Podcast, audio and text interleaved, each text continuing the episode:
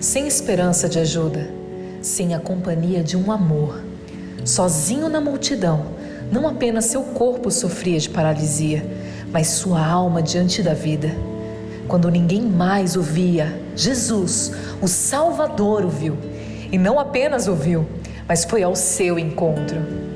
Uma pergunta aparentemente óbvia, mas que questionava o desejo de viver um viver além do sistema emblemático do tanque de Betesda, em que uma misericórdia aleatória e utópica pairava para uma cura libertadora em todos os sentidos. Levanta, toma o teu leito e anda. E assim, o tanque deixou de ser sua morada, sua desculpa, e agora um dor transbordante de vida impressiona tudo e todos. Ali estávamos eu e você. Mas Jesus nos encontrou e nele não estamos aguardando um agitar de águas, pois ele é a própria água viva que nos saciou. E hoje tem mais. Preparado para mais um encontro com Jesus no Evangelho de João? Eis o terceiro sinal escolhido pelo evangelista: a multiplicação dos pães e peixes.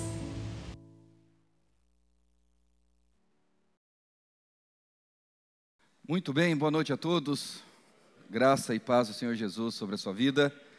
Nós temos olhado para o Evangelho de João e observado os encontros que Jesus teve com pessoas, aparentemente encontros casuais, mas temos visto como a providência divina para que esses encontros acontecessem, não apenas para transformar a vida daquele que foi encontrado, mas trazer um sentido para a história.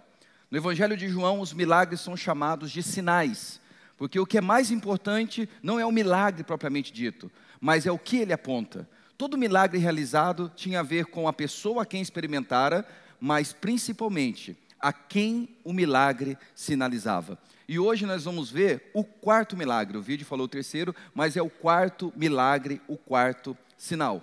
Mas antes, as crianças, lembrando que de 0 a 2 nós temos aqui ao lado ah, o nosso berçário. De 3 a 6 temos uma outra sala, de 7 a 12, uma outra salinha preparada com muito carinho para cada criança. Mas se você quiser permanecer com seu papai com sua mamãe, ou com o responsável aqui dentro, pode também. Só peço que, por gentileza, os pais administrem o fervor do coração das crianças, né? Muito bem, Evangelho de João, capítulo 6. Abra sua Bíblia, por favor. Enquanto você procura na sua Bíblia, ou acompanha na projeção no telão, ou no seu aplicativo aí no celular, algo importante a ser relembrado. João está fazendo um paralelo. Em Cristo, tudo se faz novo. Em Cristo, uma nova criação acontece. A criação que foi feita no Gênesis, que se perderam em Adão e Eva, agora em Jesus, no segundo Adão, nós temos uma nova criação acontecendo, uma nova humanidade acontece. Nós somos agora feitos filhos e filhas de Deus, uma nova criatura, porque a todos aqueles que receberam a esse presente vindo do céu, chamado Jesus, deu-lhes o poder de serem feitos filhos de Deus. Então, todo aquele aquela que crê, e crer não é simplesmente você saber no intelecto, mas é uma confiança total. Mas essa confiança não é uma confiança que parte do coração humano, porque o nosso coração vai sempre desconfiar de quem Deus é. É uma confiança, é um crer que o próprio Espírito Santo começa a gerar no coração da pessoa, vai rendendo a pessoa até ela perceber que a vida não faz nenhum sentido sem essa rendição à pessoa de Jesus. Com isso, a pessoa recebe, ela se rende e a partir de agora ela nasce da água do Espírito, ela nasce de novo, tem um novo novo nascimento. E o Evangelho de João vai separar sete milagres das dezenas, centenas de milagres que Jesus realizara, ele separa sete. Nós já vimos, ah, já vimos três e veremos agora o quarto milagre e o que que o texto tem a nos ensinar. E que Deus assim fale ao nosso coração. Ah, Evangelho de João, capítulo 6. Diz assim: depois dessas coisas, atravessou Jesus o mar da Galileia, que é o de Tiberíades. seguiam numerosa multidão, porque tinham visto os sinais que ele fazia na cura dos enfermos. Então, subiu Jesus ao monte e assentou-se ali com seus discípulos. Ora, a Páscoa, a festa dos judeus, estava próxima. Então Jesus, erguendo os olhos e vendo que grande multidão vinha ter com ele, disse a Felipe: Onde compraremos pães para lhes dar a comer? Mas dizia isto para o experimentar, porque ele bem sabia o que estava para fazer. Respondeu-lhe Felipe: Não lhes bastariam duzentos denários de pão para receber cada um o seu pedaço. Um de seus discípulos, chamado André, irmão de Simão Pedro, informou a Jesus: Está aí um rapaz que tem cinco pães de cevada e dois peixinhos, mas isto que é para tanta gente? Disse Jesus: Fazei o povo assentar-se pois havia naquele lugar muita relva. Assentaram-se, pois, os homens em número de quase cinco mil. Então Jesus tomou os pães e, tendo dado graças, distribuiu-os entre eles, e também igualmente os peixes, quanto queriam. E quando já estavam fartos, disse Jesus aos seus discípulos: Recolhei os pedaços que sobraram, para que nada se perca. Assim, pois, o, fizeram e encheram doze cestos de pedaços cinco pães de cevada que sobraram aos que haviam comido. Vendo, pois, os homens o sinal que Jesus fizera, disseram: Este é verdadeiramente o profeta que deveria vir ao mundo. Sabendo, pois, Jesus que estavam para vir com o intuito de arrebatá-lo, para o proclamarem rei, retirou-se novamente, sozinho, para o monte. Vamos orar mais uma vez?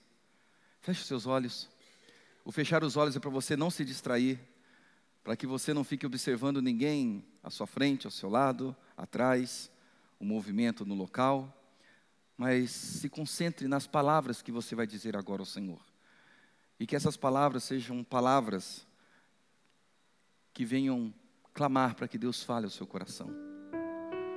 Para que o Espírito Santo, de maneira muito especial essa noite, ministre sobre você o que está no coração dele para que essa noite você seja impactado, impactada de uma tal maneira que o teu coração não venha pairar nenhum tipo de dúvida, de incredulidade, de desesperança na vida, porque o autor da vida escolheu caminhar ao teu lado e pelo espírito dele habitar dentro de você. E toda angústia, todo desespero, toda aflição, toda inquietação, todos os desencontros e dissabores e amargos da vida, essa noite, em nome de Jesus, a palavra de Deus há de trazer sobre você consciência e poder de Deus, para você lidar com tudo isso e não perder o desejo intenso de viver uma vida em todo o seu potencial, em viver a beleza da existência, em não desistir de existir, mas não apenas querer sobreviver, mas viver uma vida e uma vida em abundância. É isso que a palavra tem nos ensinado em João. Vida em abundância, vida que transborda, vida que não se contém em você, mas vai além de você sobre a vida de outros. Oh Pai amado, nós precisamos tanto, tanto crer de fato de todo o coração e tirar tudo aquilo que há em nós que nos impede de viver essa beleza do crer, do confiar, que tu és o Filho de Deus, o Messias, o nosso Salvador, provedor de absolutamente todas as coisas. Pai amado, faz um milagre essa noite. E nós temos visto que o maior milagre que pode acontecer é um coração se render inteiramente a Ti. Não existe milagre mais poderoso do que uma vida perdida, desencontrada, desesperada, ser tocada por Ti e convertida a Ti. Em nome de Jesus, amém, amém, amém. Muito bem, século XIX surgiu um grande teólogo na história da fé cristã evangélica na Alemanha, chamado Rudolf Bultmann. Esse homem chamado Rudolf Bultmann começou a olhar para as escrituras e trazer uma nova proposta de interpretação. Ele dizia assim: os milagres não existiram de verdade. Esse negócio de Jesus ter transformado água em vinho, o primeiro sinal, esse negócio de Jesus ter curado ah, o oficial do rei, esse negócio de Jesus ter curado uma pessoa no tanque de Betesda, esse negócio de Jesus ter multiplicado cinco pães e dois peixinhos, esse negócio que é o próximo milagre que nós vamos ver, ah, Jesus andando sobre as águas, que seria o quinto. Ah, esse sexto que João fala de Jesus curando um cego de nascença. O sétimo sinal e último no livro de Jesus ressuscitando Lázaro. Não, esses milagres não aconteceram. Na verdade, é como se fosse uma castanha. Ah, não, não é desse tamanho uma castanha. Uma castanha. Que você pega aquela castanha e a casca, na verdade, protege o conteúdo que você precisa. Então, para você experimentar o conteúdo da castanha, o que, é que você faz com a casca? Quebra. Não preste atenção na casca. O que vale é o que está dentro da casca. Então ele vai dizer: essas narrativas de milagres não existiram, não aconteceram, mas foram narradas como foram para trazer uma moral da história, para trazer um ensinamento. Rudolf Bultmann contribuiu muito com a teologia, mas quando ele traz essa percepção negacionista do Deus que realizou milagres, ele não apenas anula os milagres históricos, ele também anula os, os milagres presentes, como se Deus não pudesse mais realizar milagres. Mas de fato e de verdade, esses sinais, esses milagres que o Evangelho de João nos traz, aconteceram. Mas o que nós precisamos entender é que quando Jesus faz um milagre, mais importante do que o milagre é o que ele sinaliza, é o que ele aponta, se você estiver talvez numa autoestrada, ah, numa correria e à procura de um hospital porque alguém no veículo ou você está passando mal, quando você encontra uma placa sinalizando que tem um hospital a tantos quilômetros ou à direita ou à esquerda, você vai olhar para aquele sinal e entender que tem que continuar em direção ao que ele aponta. Você não vai parar o seu carro, olhar para a placa que está escrito hospital e falar: então, eu preciso conversar com você, placa, porque eu não estou passando bem, eu preciso de socorro. Isso seria uma loucura. Mas tem pessoas que acabam se enlouquecendo quando encontram um milagre na Bíblia e simplesmente se detêm no milagre sem entender que aquilo aconteceu com um propósito maior e que há algo mais importante do que o milagre em si, é o que o milagre aponta. Então, quando nós olhamos para essa história, de fato nós cremos que de maneira miraculosa, sobrenatural, Jesus pegou cinco pães, dois peixinhos, e diferente da nossa imagem que acaba ocidentalizando a leitura da Bíblia, nós pensamos em cinco pães, ah, é, um pãozinho francês, ou talvez aquele pão puma. Na verdade, o pão naquela época, pão feito com cevada, como diz o texto, é como se fosse uma bolacha fininha. Então, uma criança, um rapaz está com cinco pães daquele e dois peixinhos. Não, não pensa um tucunaré, não pensa um peixão com churrasco. Naquele tempo eram sardinhas, levadas dentro de uma espécie de um vinagre para conservá-la, e essa é a merendinha daquele rapaz. E a ideia de rapaz é que um jovem, um moço, e através de cinco pães, dois peixinhos, nós temos uma multidão que diz o texto, cinco mil homens sendo alimentados. Esse milagre é um único que é narrado nos quatro evangelhos. Mateus, que são chamados sinóticos, três primeiros, Mateus fala desse milagre, Marcos fala desse milagre, Lucas fala desse milagre, e João está narrando esse milagre. E cada um traz uma contribuição histórica, alguns detalhes para o milagre, para tentar fazer uma complenitude da história, e essa história agora nos enriquece de uma tal maneira que eu espero que essa noite a sua vida saia daqui transformada ao entender essa multiplicação dos pães e dos peixes. Quando eu falei a respeito do Rudolf, Rudolf Bultmann, nós tivemos algumas pessoas após ele que também vão dizer assim: ah, não foi que Jesus transformou ou, transform, ou multiplicou ah, os pães e os peixes. Na verdade, quando aquela criança foi até a frente e entregou tudo que tinha para que fosse distribuída naquela multidão, a multidão se comoveu. As pessoas começaram a pegar os seus pães que levaram na viagem, os seus peixes que pegaram na viagem e começaram a compartilhar. Aí eles vão dizer: o milagre que aconteceu ali foi o milagre da com, do compartilhamento, da sensibilidade em compartilhar o que se tem e passar para outro. É bonito, é legal. Eu espero que esse tipo de milagre aconteça no seio da igreja, aconteça na humanidade, mas não foi um milagre de sensibilização, de compartilhamento. Foi Jesus pegando cinco pães, dois peixinhos e fazendo o que fez. Agora, o que, que Jesus quer nos ensinar? Quando ele realiza esse milagre, o que, que João quer nos ensinar ao escolher esse milagre? Pois bem, o milagre narrado nos conta que Jesus está buscando um lugar a sós. Ele quer sair um pouco do meio da multidão, mas aquela multidão não quer abandonar Jesus. Diz o texto que por causa dos sinais de cura que Jesus realizara, uma multidão, Mateus vai narrar isso, dá a volta na margem do lago e se encontra com Jesus. E quando Jesus vê aquela multidão, ele percebe que o dia já tinha se passado. O lugar era um lugar deserto.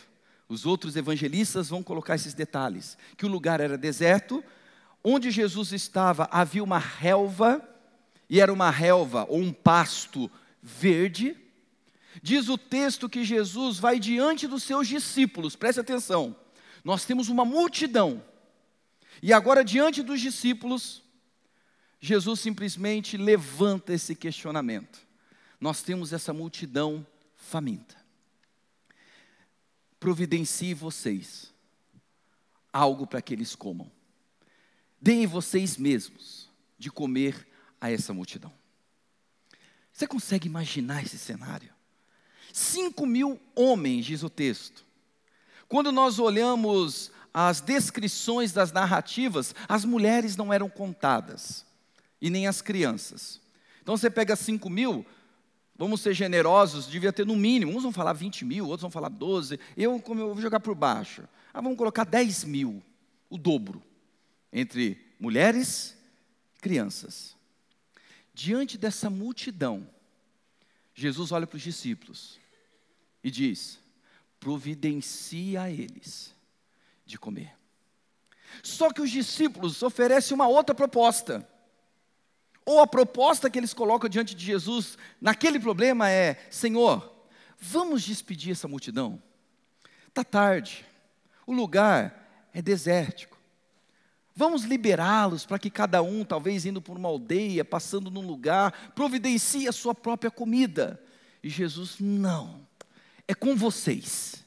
Vocês vão alimentar essa multidão. Só que o texto diz que quando Jesus faz esse desafio, essa provocação, na verdade ele o faz sabendo que ele iria realizar. Jesus sabia que os discípulos não tinham condições de alimentar aquela multidão mas Jesus ainda assim os provoca a dizer: alimente vocês essa multidão. Eles vão dizer: Jesus, não dá, não dá, nem mesmo com 200 denários. 200 denários, para você ter uma ideia, uma pessoa que trabalhava o dia inteiro ganhava um denário. Aí você pega 200 divide por 30, vai dar aí mais ou menos o que uns 5, 6 meses. É como se eles falassem: nem se nós trabalhássemos meses e meses e meses, conseguiríamos dar um pedacinho de alimento para essa multidão. Como que nós podemos fazer isso? E de repente, é nos apresentado mais alguém anônimo. Por que mais alguém anônimo? Porque João gosta de mostrar que coisas lindas e poderosas acontecem com pessoas que são desconhecidas. Ah, quando nós olhamos o milagre, o primeiro sinal em bodas de Caná da Galileia, a pergunta que eu lhe faço: qual era o nome do noivo e da noiva? Não sabemos, mas ali acontece um milagre. Ah, quando nós olhamos o segundo milagre, a cura do oficial do rei, a pergunta é: qual é o nome ou melhor dizendo, do filho, né? Do filho do oficial do rei. Qual é o nome do oficial do rei e qual é o nome do filho do oficial do rei? Não sabemos. Dentro daquela multidão no tanque de Betesda, como vimos semana passada, quem é aquela pessoa que foi curada, que já fazia mais de 30 anos estava enferma? Não sabemos. Quem é essa criança, esse rapaz, que surge com cinco pães e dois peixinhos? Nós não sabemos. É interessante como grandes coisas são experimentadas e acontecem fora dos holofotes, fora da visibilidade, fora do cenário de poder, fora daqueles e daquelas que querem de alguma maneira chamar a atenção para si. Mas acontece no anonimato, acontece com os mais improváveis, acontece com os mais inesperados. Ninguém acreditava, relembrando da mensagem passada, que aquele homem no tanque de Betesda, depois de mais de 30 anos, pudesse ser curado. Nem mesmo ele já cria nisso já tinha levantado todo aquele cenário da estrutura social ninguém me ajuda, eu estou abandonado, estou sozinho, não tenho familiar, como disse a nossa narração, eu não tenho alguém presente, alguém que me ame, alguém que queira me ajudar, e na verdade é uma competição nesse lugar, e sempre que alguém vai na frente é curado, e eu estou nessa situação há mais de 30 anos. Mas de repente, nesse improvável caso, nesse inesperado caso, Jesus se encontra e um milagre acontece. Eu acredito que milagres lindos e poderosos podem acontecer essa noite, na vida daqueles que talvez já nem esperam mais, na vida daqueles que já não conseguem acreditar que alguma coisa boa de fato pode acontecer na sua história. Eu consigo acreditar à luz do Evangelho de João que milagres ainda acontecem em cenários do casamento nas bodas de Caná. Eu ainda consigo acreditar que milagres acontecem, mesmo à distância, na vida que, daquele que não está presente diante da fé daquele que se apresenta ao que pode de fato fazer todas as coisas, que é Cristo Jesus. Eu ainda continuo crendo que em meio à multidão, aquele mais desvalido diante dos olhos da sociedade, pode experimentar de um milagre poderoso da parte de Jesus. Então, meu irmão, minha irmã, essa noite não tem como você escapar desse Deus que vai ao encontro dos desvalidos, dos inválidos, dos menosprezados, desprezados, marginalizados. Esse é o Deus que está sendo apresentado pelo Evangelho de João. E quando esse garoto, esse rapaz, traz cinco pães e dois peixes, diz o texto que Jesus simplesmente dá graças. Dá graças reparte. Antes faz com que aquela multidão se assente, se acomode. Os outros evangelhos vão nos narrar que é colocado em 50, 100, vai formando os pequenos grupos. E agora o milagre acontece. Eu, eu, eu fico tentando imaginar o, o cenário. De repente, Pedro percebe que ah, no, no embornar dele, seja qual for, lá o cesto que ele estava, tinha apenas alguns pedacinhos. Ele estica para o primeiro, quando um estende a mão e pega, ele deve pensar um a menos, dois a menos, no caso, dentro do cesto. A hora que ele estica e sabe, talvez esse é o último pedaço, nem vou esticar para o outro, mas quando a pessoa tira o que ele pensa que é o último pedaço, o cesto está cheio. E essa multiplicação vai acontecendo de forma miraculosa sobrenatural. E a multidão é alimentada.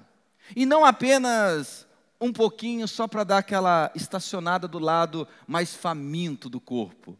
Diz o texto que eles comeram fartamente. E não apenas foi uma provisão exata. O texto diz que ainda sobrou. A nossa tradução dá a entender que sobraram pedaços, mas na verdade a ideia ali no grego é que foram pães inteiros e peixes inteiros que sobraram. E sobraram ao ponto de encher quantos cestos? Doze cestos.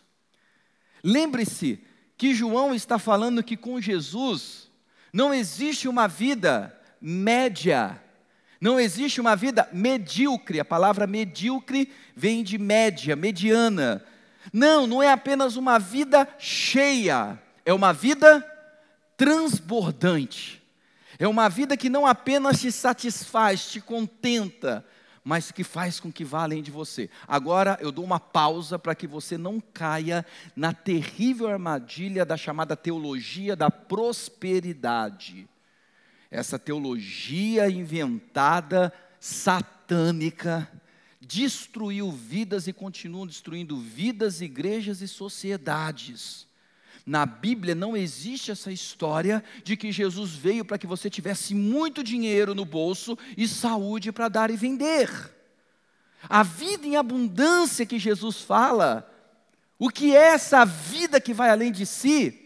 É ser parecido com Ele. Não tem a ver com você ter o melhor carro, as melhores roupas, as melhores grifes, uma conta bancária abarrotada de grana, não tem a ver de você, ah, eu não sou o caldo, eu sou o cabeça, uma leitura totalmente distorcida de um texto de Deuteronômio. Não tem nada a ver com, não, Deus me colocou aqui, mas eu sei que pela palavra eu vou ser dono da empresa, um dia eu vou ser chefe da empresa. Esses dias eu vi uma, um vídeo, uma espécie de um jogo, não é jogral, era um vídeo, uma dramatização. Eu olhando aquilo, eu falei, meu Deus, não é possível que que esse negócio seduz de uma tal maneira. Eram duas senhoras fazendo uma representação, um teatrinho. Aí nesse teatro estava lá uma irmã. Ah, a vida não vai para frente, não vale nada, nada dá certo para mim, tal, tal, tal. Aí chega uma outra irmã e fala assim: Mas minha irmã, por que você está reclamando assim? Confie no Senhor Jesus que a tua vida vai mudar completamente. Você acreditou do seu coração? Ela, ah, eu creio. Aí apareceu, horas depois, não, dias depois. Aí vem a irmã de novo, né? Aí a outra irmã já está, né? Toda em pé, está com era uma carteirinha qualquer, dava para ver, né? Andando, andando assim, ela, nossa, não era você que há dias atrás estava assim reclamando da vida, murmurando? Então, irmã, depois que você falou, eu criei em Jesus e agora eu vou viajar para Dubai. Eu olhei aquilo, eu falei, meu Deus, será que essa mãe não percebe onde ela está gravando na sala dela toda a precariedade que o vídeo mostra? Será que de repente ela não está narrando talvez a viagem que a líder faz, ou líder, ou pastor, ou pastora dela faz, ou apóstolo, que existe até essa, essa promoção no meio da igreja, para que a gente tenha um produto diferenciado, ah, for aumentando o negócio, chegar até apóstolo. Se você pensa que pararam por aí, na verdade nós temos até pai apóstolo, pai dos apóstolos, é uma coisa louca. É tudo para venha para cá que o negócio é diferente. Então a vida em abundância que o Evangelho de João está prometendo, presta atenção. Não é você ter o melhor carro, não é ter muito dinheiro no bolso, é ter melhores empresas. Se isso acontecer, amém, que você saiba administrar isso. Isso não rouba o seu tempo, não rouba a qualidade de vida, não rouba os bons relacionamentos que você precisa ter com aqueles que te amam. Que isso não venha trazer doença física e psicológica sobre você e que você se torne uma pessoa generosa e não caia no mal do ah, meus celeiros estão abastados, deleita-te, regala-te a minha alma porque você vai ouvir do Criador: louco, essa noite pedirão a tua alma. Você passou a vida inteira só em função do ter, ter, ter, e agora que você tudo tem, percebeu que nada é, que nada de fato e de verdade se formou na sua alma, no seu ser, nos seus relacionamentos. Cuidado! Então, se você chegar lá, saiba como chegar. Em nenhum momento se perca quando chegar. Mas se eu fosse você, eu aprenderia com o salmista quando ele diz assim: Senhor, não é altivo o meu olhar, não é soberbo meu coração, eu não ando, de, eu não ando à procura de coisas grandes demais para mim, coisas maravilhosas, pelo contrário, eu fiz calar e sossegar a minha alma como uma criança recém-amamentada. Não tem coisa mais deliciosa que você aprender a ser feliz com aquilo que você tem. Isso não é uma desculpa para que você não venha crescer mas é você aprender a se contentar com o que se tem, para poder dar qualidade de tempo e vida às pessoas que Deus assim te presenteou. A vida em abundância do Evangelho de João não são coisas, é a qualidade do ser, é quem você se torna na pessoa de Jesus. E agora nós temos esse milagre acontecendo, e as pessoas ficam em êxtase, num frenesi, fascinadas com o que Jesus realizara. E o que, que eles querem? Nada melhor do que nós colocarmos ele como rei. Afinal de contas, imagina, nós temos como rei aquele que vai fazer e providenciar tudo aquilo que a gente quer. Ah, Jesus faz o quê? Se retira. Porque o reino dele não é deste mundo. O reino dele não é um reinado para satisfazer os desejos do coração humano. Agora, o que, que tudo isso tem a nos ensinar, meus irmãos, minhas irmãs? Se no Evangelho de João nós temos um paralelo com o Gênesis capítulo 1, dizendo que Jesus é a palavra como nós cantamos, Ele é o Criador de todas as coisas, e nele agora, na pessoa do Cristo vivo, nós temos uma nova criação acontecendo. O que que João está nos ensinando, contando essa história real, verídica, da multiplicação dos pães e dos peixes. O que, que ele quer que aquela igreja entenda e você entenda essa noite? Que não apenas Jesus é o Criador, mas Ele também é o mantenedor e provedor de todo o universo que Ele criou pelo poder da Sua palavra. Jesus não apenas criou a humanidade, e abandonou a humanidade. Inclusive, isso é um pensamento teológico de que Deus criou todas as coisas, regeu as leis como se fosse gran, um grande relógio, um relógio sistêmico do universo, deu corda e disse: toque agora e vamos ver como é que vai ser. E fica olhando o que está acontecendo. Não! João está dizendo que o Verbo se fez carne, Deus andou entre os homens, Deus, o Criador, é também o provedor de absolutamente tudo aquilo que for necessário para que você entenda e conheça de fato quem Ele é. Por isso que há momentos que o Deus provedor acaba não provendo, e não porque Ele não pode prover, é porque na falta da provisão, você vai ver o que você não veria estando provido. Tem pessoas que têm os seus encontros mais poderosos e transformadores nas suas carências nas suas perdas, nas suas faltas. Quando ele olha para um lado e para o outro e não se tem o que suprir, e de repente ele olha e fala: Onde está o Jeová Jirê? Onde está o Deus que tudo providencia? Onde está o Cristo que multiplicou os pães e os peixes? E ele não, não multiplica, ele não providencia, porque há momentos que nós aprendemos muito mais desse Deus sem a providência do Deus provedor, para que naquele tempo da carência, da ausência, nós possamos de fato saber quem Jesus é. E essa multidão faz uma declaração. Essa multidão vai olhar e vai dizer assim no versículo 14: Vendo, pois, os homens o sinal que Jesus fizeram, disseram: Este é verdadeiramente o profeta que deveria vir ao mundo. Se depois você ler na sua casa, a partir do versículo 22 em diante, Jesus vai mostrar que aquele milagre tem a ver com quem ele sempre foi, é e será. Ele é o pão da vida.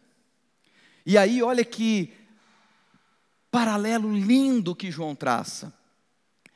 Você deve se lembrar e ter um pequeno déjà vu de quando Israel, o povo de Deus, os hebreus, caminharam saindo do Egito até Canaã. Eles tiveram que atravessar pelo deserto. Qual é o local que esse milagre está acontecendo? Deserto. Você deve se lembrar de que dentro daquela rítmica, haverá uma orientação para Moisés vindo do seu sogro Jetro, para que ele dividisse o povo em pequenos grupos. Você se recorda disso? Você deve se lembrar dessa palavra, eu peço que por gentileza projete para mim um texto. Olha o que nos diz Números 27, versículo 16 se eu não estiver enganado com o endereço. Se puder providenciar uma aguinha para mim, a voz tá que tá. Ontem foi uma festança só, comi, negócio aqui agora eu estou sentindo um fogo. É o fogo do Espírito, é o fogo da comida de ontem. Olha o que diz o versículo 16. Números 27, versículo 16 o Senhor, autor e conservador de toda a vida, presta atenção, a declaração que é feita: o Senhor, o Adonai, autor e conservador de toda a vida, ponha um homem sobre esta congregação. Moisés está dizendo: eu não dou conta desse povo, o povinho difícil. Mesma coisa que eu falo para vocês, vocês são difíceis. Mesma coisa que eu falo para mim, eu sou difícil. O povinho difícil que a gente é. Sotaque de ontem. Vai continuar ponha um homem que saia diante deles. Olha que Moisés está orando: que saia diante deles e que entre adiante deles, e que os faça sair e que os faça entrar, para que a congregação do Senhor não seja como ovelhas que não têm pastor. Moisés está dizendo: eu estou olhando para essa multidão, esse povo está perdido. Eu oro para que Deus envie alguém que de fato há de pastorear esse povo, porque esse povo parecem ovelhas sem pastor. É interessante que no Evangelho de Mateus, ou Marcos, o texto diz que quando Jesus olha para essa multidão antes de realizar o milagre, ele vai dizer que teve compaixão porque parecia uma multidão sem pastor. E agora nós temos em João, um pouco mais à frente, no capítulo 10, apresentando Jesus como bom pastor. Aquela multidão foi colocada sobre uma relva verde, um pasto verde. Isso te lembra o quê?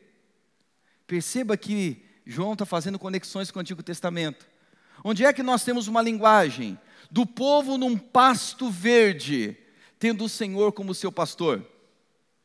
Hã? Salmo 23. O Senhor é meu pastor e nada me faltará. Ele me faz deitar, descansar em pastos verdejantes.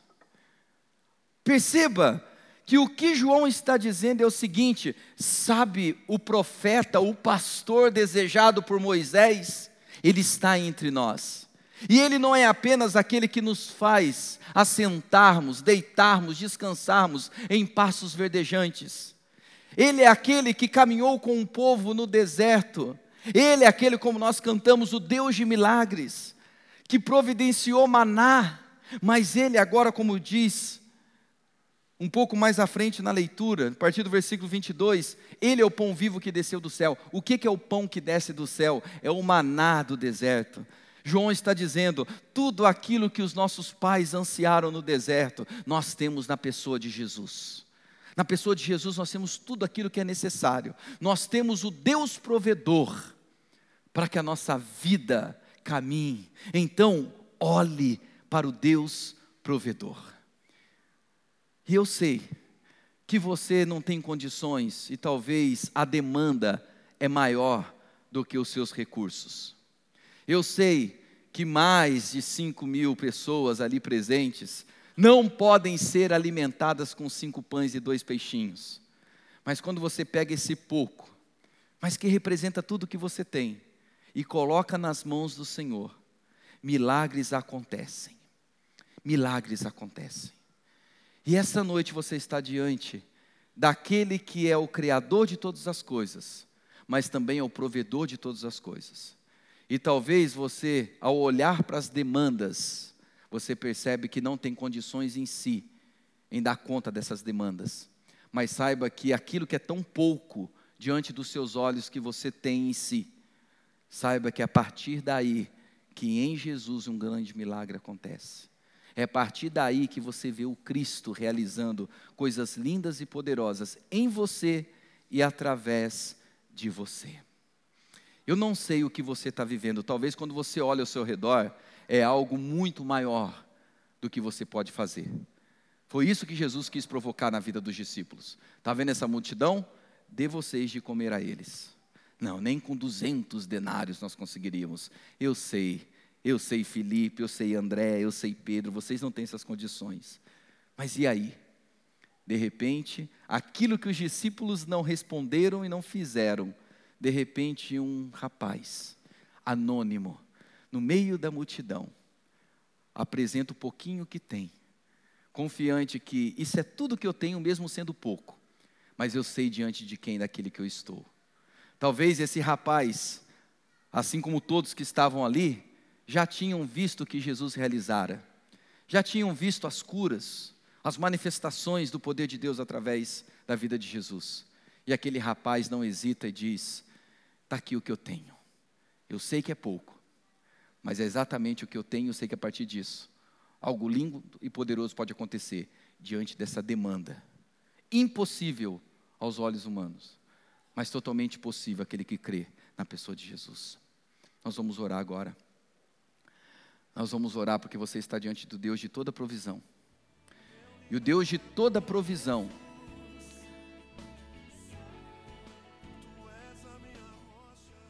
não é aquele que, que realiza o que você quer. O Deus de toda provisão é aquele que há de providenciar tudo aquilo que for preciso. É o Deus de toda provisão que pode providenciar tudo, como pode deixar de providenciar, para que você tenha um encontro real com a pessoa maravilhosa e poderosa dele. Mas a questão é: essa noite você precisa falar para ele, Senhor, o que eu tenho está aqui, mesmo sendo pouco, mesmo não sendo aos meus olhos nada, mas eu sei que o Senhor pode fazer um milagre a partir disso, a partir da minha pequena realidade, das minhas pequenas possibilidades, mas tudo eu coloco em Ti e nas Suas mãos. Fale para Ele agora. Fale para Ele agora.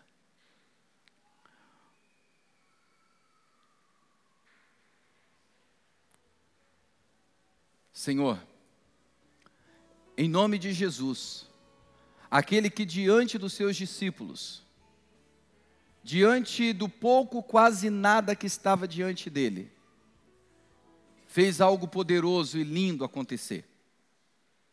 Milagre aconteceu. Não pela quantidade que se tinha, mas pela entrega total que se realizara. O Senhor é aquele que não está à procura de quantidade, mas de qualidade. O Senhor é aquele que de fato está à procura daqueles que rendem absolutamente tudo que têm e são em Ti. Então eu lhe peço essa noite, que aquele e aquela que adentrou aqui essa noite, tão desacreditado, desacreditada, fragilizado, fragilizada, olhando para uma situação que é muito maior de quem ela é e que pode realizar. Que essa noite entregue e entregue-se para experimentar da companhia do provedor. E se há pessoas que não estão sendo providas como esperavam, é porque talvez vão encontrar, e o Senhor quer que encontre, aquilo que elas não esperam que é o que está além do sinal da provisão, que é a tua pessoa. Eu oro assim, em nome de Jesus, que haja provisão sobre o teu povo, que haja entrega absolutamente de tudo e de todo ser do seu povo diante de ti, para que se tornem instrumentos de provisão, instrumentos de milagres, onde quer que estejam, que sejam milagres vivos que sejam milagres em movimento em direção àqueles que precisam experimentar desse mesmo milagre. Que não tenham medo e confiem em Ti, sabendo que o Senhor é o Deus provedor de todas as coisas.